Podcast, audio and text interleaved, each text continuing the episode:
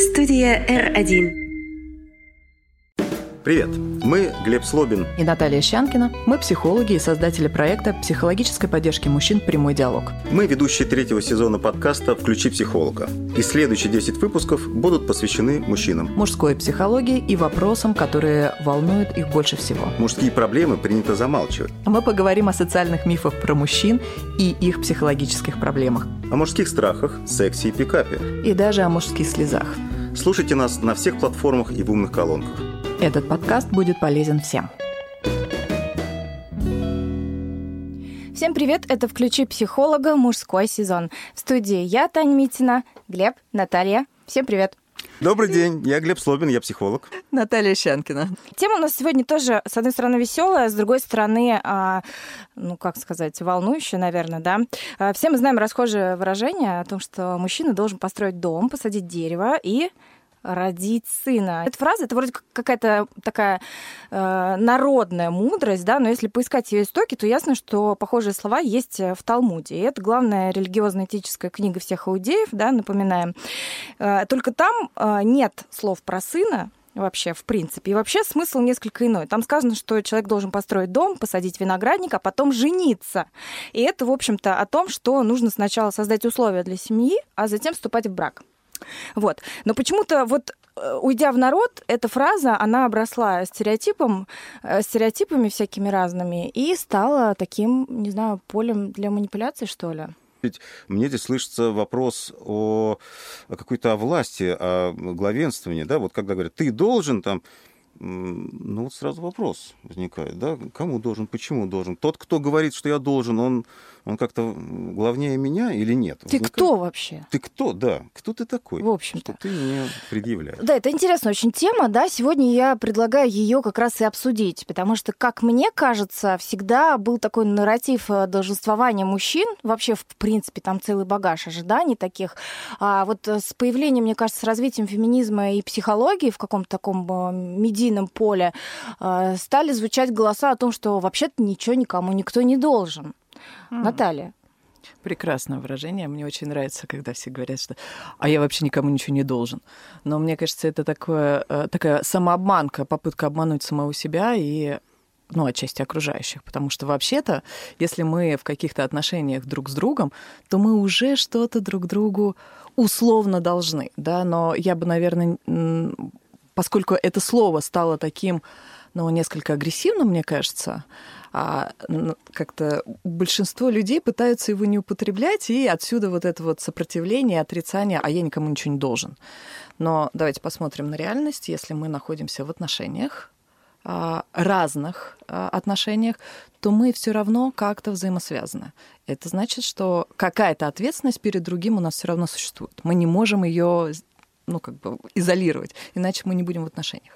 Но мне кажется, это вопрос, э, пожалуй, подачи, да, то, как мы друг другу предъявляем эти условные требования. То есть, если мы договорились о чем-то на берегу, и потом ты не выполняешь этого, да, то у меня возникают к тебе вопросы. А если вдруг я придумала, что ты мне должен целый список, а ты вообще не в курсе, то ты потом идешь к психологу и говоришь, а что она от меня хочет вообще, с какой стати? Кстати, вот из этого мой вопрос вытекает. У вас же центр помощи. Центр психологической поддержки мужчин «Прямой диалог».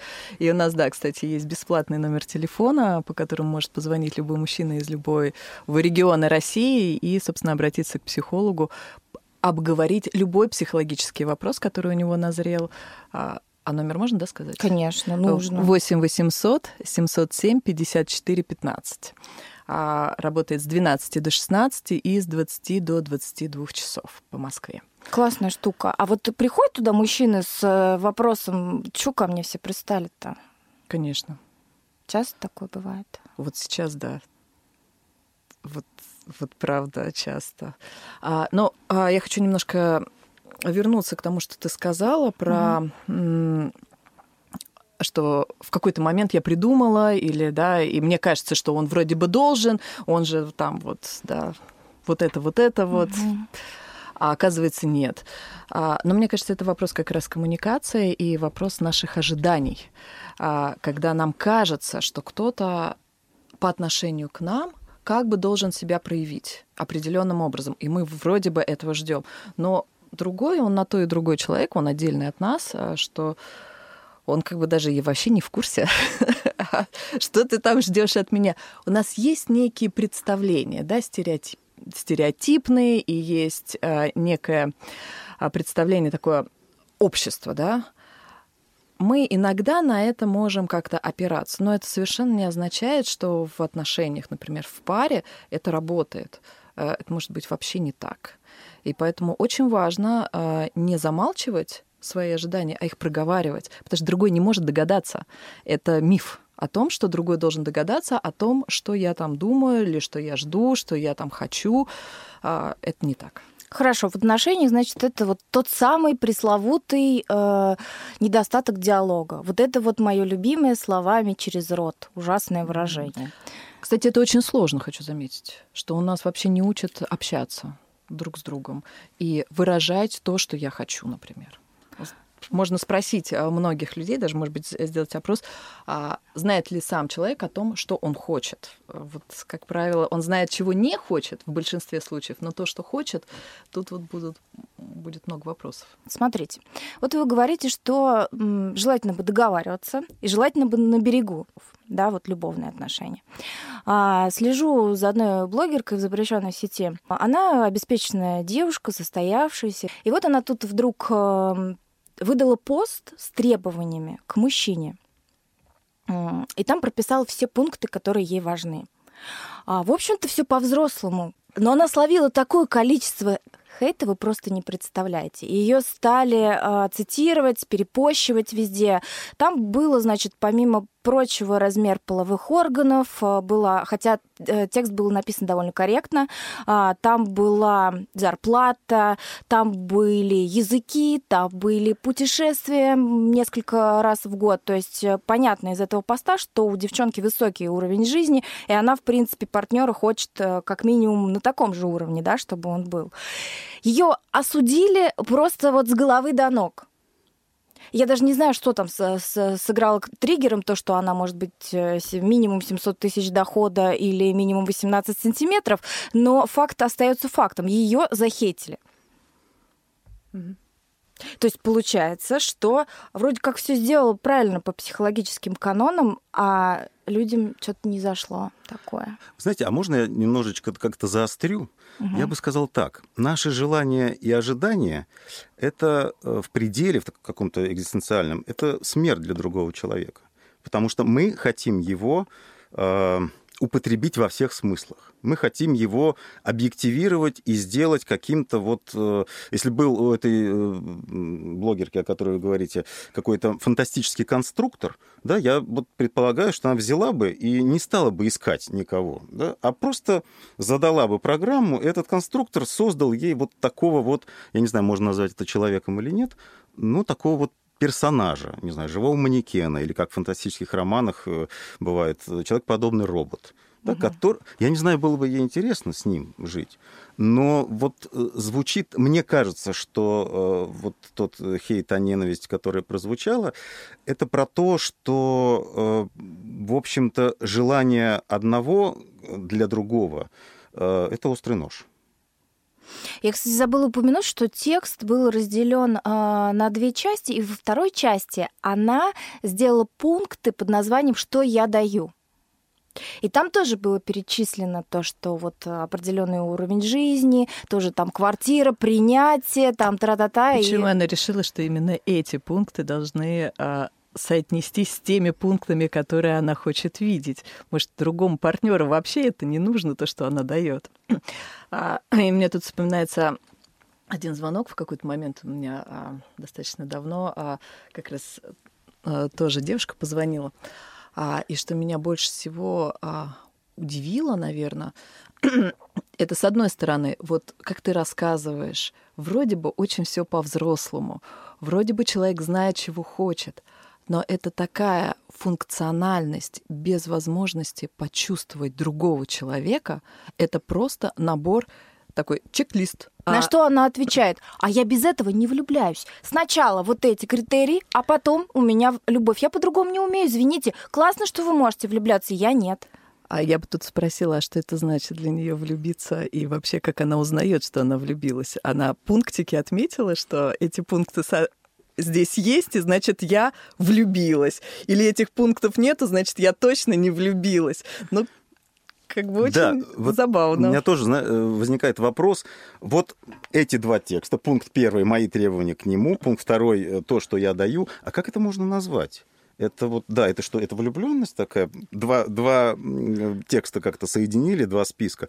Или что это? Это партнерство? Или для меня возникает вопрос. Нет, это то, как научили, я потому задаю вопрос, это угу. то, как научили меня сделать психологи выдвинуть сразу на бережку требования и сказать, что я не только требую, я еще и даю. Все по-здоровому, разве нет? А, а, а, мне тут вопрос про требования сразу. Это мне хочется сказать, что а какого вообще в отношениях, если я начинаю требовать. Так ты же сама сказала, что мы по-другому не живем вообще ни с кем не взаимодействуем, только через какие-то взаимные там обязательства. Я не говорила про слово требование, я говорила про взрослого человека мы можем только о чем-то попросить мы не можем его требу... Э, от него что-то требовать. Когда мы начинаем что-то требовать, это уже похоже на такое некое насилие эмоциональное. И, в общем, в этом уже нету чего-то искреннего, чего-то хорошего, чего-то доброго. Ну, про любовь я тут так вообще умолкаю. Да, это начинается отслеживание вот этих требований, э, насколько э, другой мне здесь сейчас соответствует.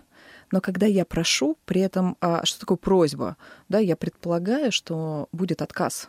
Я предполагаю, что вообще-то человек может на это не пойти, потому что он, ну, другой человек, у него есть свое представление, у него есть свое, свое видение. И если я даю ему это пространство, и, например, я говорю, слушай, мне это важно, а, но я понимаю, что, может быть, тебе это не так важно. И если другому важно, как чувствует себя человек а, в этих отношениях, то, как правило, он откликается если это не входит, ну, прямо уж сильно в разрез, да, там, с какими-то ценностями или с чем-то другим. Но взрослого человека мы можем только попросить. То есть это вопрос подачи, я правильно понимаю? А, и вопрос подачи, и вопрос самоощущения того, да, как мы... Можно же попросить, но при этом а, все время в голове держать а, ожидание, что он должен все таки мне это дать, например, да. И тогда это не будет про искреннюю просьбу, Потому что просьба, еще раз повторюсь, предполагает отказ. Когда я искренне знаю, что, ну, вообще-то мне могут отказать, и это будет нормально сейчас. Вот в этом случае, да. Мне кажется, можно я добавлю, да, требования и ожидания — это только часть отношений. Это, они, это не может быть исчерпывающим чем-то, что описывает другого человека или отношения. Потому что, вот полностью согласен с Наташей, возможность отказа, возможность того, что э, другой человек может там хотеть иначе, думать иначе, ожидать чего-то другого, не соответственно, но при этом а, я могу с ним оставаться в отношениях, потому что он больше, чем мои ожидания или его требования или что-то еще. Вот, угу. вот то, что, может быть, сложно произнести, такая, знаете, капля романтики от психолога. Но вот, э, вот действительно, он там такой секой, или она там не, не самая лучшая, но я ее люблю. А или там а, он, он мне он самый дорогой. Прекрасно. Да, мне кажется, что здесь еще вот, если немножко возвращаясь к вот этому списку, ведь этот список, он отдельный от кого-либо. Ну, за ним нету никого, там пустота.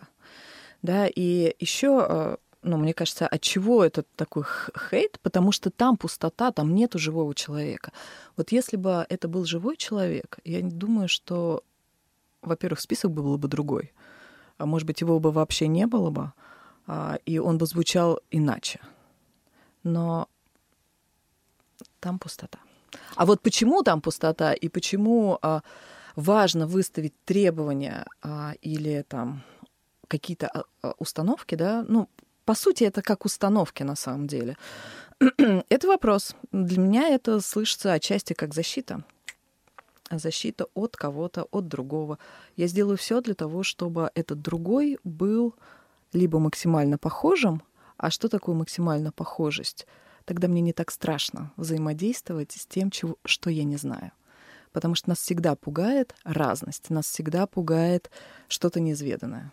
Не да, мне кажется, очень точно, э, Наташа, ты сейчас говоришь, что это фокус внимания не на другом человеке, а скорее попытка взглянуть на нас обоих со стороны, да, не на него со стороны, там, спросить у подруги, у мамы, там, еще у кого-то, да, а именно на нас обоих, да, а что, что между нами просто, как мы выглядим со стороны, да, вот это, это, это наше взаимодействие, это наша коммуникация, это наш разговор, э, и, и действительно мы тогда как-то потихонечку приходим э, к тому, что мы начинаем по-другому смотреть на человека, не сквозь призму своих желаний и его качеств, их там совпадения или несовпадения, да, а, а действительно более как-то живо и правдиво. Вот тогда человек становится живым, живым. Угу. Мы начинаем видеть на самом деле не вот эти шаблоны, а мы начинаем видеть живого человека с его слабостями какими-то, с его, с его силой на самом деле, потому что про силу тоже как-то забывают, а, но не в э, плане шаблонов, а настоящую, реальную, то, что а, да, угу. нам может показать другой человек. И вот это принятие, мне кажется, очень важно. От чего больше всего психологически устают мужчины в плане вот этих требований? А, мне кажется, я отвечу, может быть, немножко парадоксально, мужчины больше всего устают от того, что не могут понять, что надо. Вот я хотела тоже про это сказать, что есть требования, какие они. Мир меняется, а требования как будто бы остаются прежними. И все находятся в ожидании, в, в ощущении неопределенности. Нет этой определенности. Каким должен быть мужчина, какой должна быть женщина. А, это такая а, вечная история, как это попытка понять. То есть мы, получается, старые какие-то нормы снесли, а новые еще не, не выработали. Да, совершенно верно. Но здесь еще, мне кажется, важно а, такой момент, как инициация. У мужчин всегда была инициация а, от а, да, вот опять же таки с древних возьмем времен, а, каких-то племен, а, всегда была инициация о том, что вот э, достиг определенного возраста мальчик, и дальше он должен пройти инициацию, чтобы стать тем самым мужчиной каким тоже не очень понятно, но вот он проходит это. Настоящим, конечно. Да, и настоящий мужчина. А что значит настоящий мужчина? Вот это тоже большой вопрос. И он тоже сейчас это как некий стереотип. Настоящий мужчина это кто? Э, и большинство в обществе все равно ориентируется на некие мускулинные такие черты а, традиционного ну, традиционной мускулинности такой, да, это про успешность, про силу. Та задача, которая, которую человек думающий может перед собой поставить, это сквозь эту внешнюю какую-то, э, внешний такой данный ему в процессе обучения и воспитания слой стереотипов, э, прийти к себе, к какой-то собственной правде о своей жизни. Хорошо, вот там так принято, вот здесь эдак принято. А я-то сам, что из себя представляю, что хочу я видеть в своей жизни, в себе, и кого, может быть, какого человека хотел бы э, чувствовать созвучным рядом с собой. Смелость нужна смелость... Э, смелость принять себя, да. мне кажется. Да. А, мальчики начинают соревноваться, и мальчику очень важно, и потом уже мужчине, все-таки очень важно быть победителем. Это как конкуренция за самку? Конечно. Но mm. это то самое, э, найти этот трофей. Mm-hmm. И вот это мне не нравится слово самка, да, отчасти женщина становится тем самым, ну, если другими словами, да, трофеем, потому что он же тоже выбирает кого-то. И почему вот эта история, что если женщина там недоступна а, и хочется как-то а, ее заполучить, потому что включается вот та самая конкуренция. Угу. Интересно. Я вот, кстати, сейчас э, в связи, опять-таки, вот с этой мыслью выступлю, может быть, адвокатом дьявола и скажу, что да, к мужчинам у нас э, действительно общество предъявляет огромные требования. Не плачь, ухаживай, зарабатывай, выгляди, а, там что еще, родители там почитай, эмоции никакие не проявляй, будь мужиком, среди пацанов будь уважаем. Мне кажется, что эти требования к мужчинам появились не просто так. И требования к женщинам, которые предъявляют мужчины, это просто иногда за гранью добра и зла. И, в общем, это бесконечная да, история. Но, но девчонки пишут о том, как парни выдвигают требования к женщинам. И там, начиная от того, что там не то, что объективация и вообще там и, и возраст, и внешность, и все указано, так там еще и прямые оскорбления в виде, например, аббревиатуры РСП. То есть без РСП. Знаете, что такое РСП? Разведенка с прицепом. И эта аббревиатура абсолютно нормально указать в ушедшем, почившем э, в России Тиндере э, в своей анкете, да, то, что никакая не РСП, значит, там такой-то размер, зарабатываешь сама, платим пополам, one night stand. Слушайте, ну а было бы странно, если бы в ответ на такой чек-лист э, требований женщин мужчины не выдвигали свои требования. И это тоже, ну, своего рода защита, на мой взгляд. А, мне очень нравится про пункт про эмоциональность, а, не быть эмоциональным э, и не проявлять эмоции. Одна из консультаций была тоже с женщиной, когда она искренне удивилась, что вообще-то у партнера могут быть какие-то чувства. О чем мужчина может плакать. Это была искренне искреннее было удивление на самом деле. Это с рождения из э, какого-то такого нежного возраста мальчики-то вообще-то больше, более эмоциональны, чем девочки, если что. А, но наше воспитание и вот эти социокультурные какие-то установки забивают эту эмоциональность, опять же таки, да, что будешь реветь, будешь как там баба и так далее, а, что где-то по подростковому возрасту уже, ну, как бы ребенок не проявляет а, каких-то эмоций, потому что он знает, что если он проявит, а, то он за это получит. А, когда человек не проявляет своих эмоций, он не может определить, а что он вообще хочет. Он не может знать своих каких-то желаний, определить. И, соответственно, он не может понять, а могу ли я это или не могу. Да? Потому что вообще-то чувства нам нужны. Но если мы их отрицаем, а тем более заглушаем таким вот э, жестким способом, то, в общем, а, у нас остаются роботы. И тогда у нас остаются чек-листы, а, где мы можем только внешне ориентироваться только на внешние какие-то признаки, а внутренние, ну, как бы их нет. Не знаю про отношения ли это, мне кажется, что вряд ли. Это про функционирование. Такое ощущение остается, что мы как будто бы вот такая как битва полов условная, да, и спуску мы друг другу не даем. Тут РСП, а с другой стороны, знаете, типология мужчин. Значит, масик, чечек, тюб, тюбик и штрих. Нет. Нет. Рассказываю. Значит, масик так называют мужчин, на которых можно положиться. То есть масик это прям высший пилотаж. Как правило, у них все хорошо, у них оплач... высокооплачиваемая работа, да, или хотя бы просто есть работа. Какая Они прелесть. заботливы, способны, э, любят дарить подарки и не склонны к абьюзивному поведению. Ну и далее по нисходящей идут характеристики. Чечек это нейтральное такое сокращение от слова человечек.